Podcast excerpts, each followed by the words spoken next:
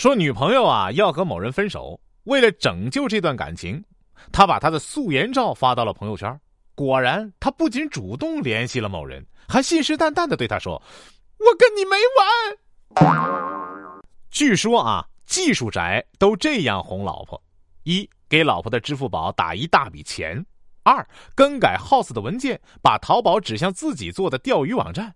三骗取支付宝密码后把钱转走。四像个男人一样安慰他说：“没事儿，钱丢了不要紧，只要你没丢就行，宝贝儿别伤心了啊！一会儿我再给你打一笔钱。”说一个年轻男子历经千辛万苦，跋山涉水来到一座古刹造访得道高僧。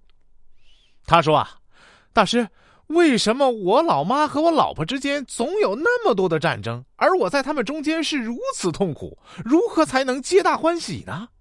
只见大师双手合十，低首道：“阿弥陀佛，老衲当年正是为此出家的。”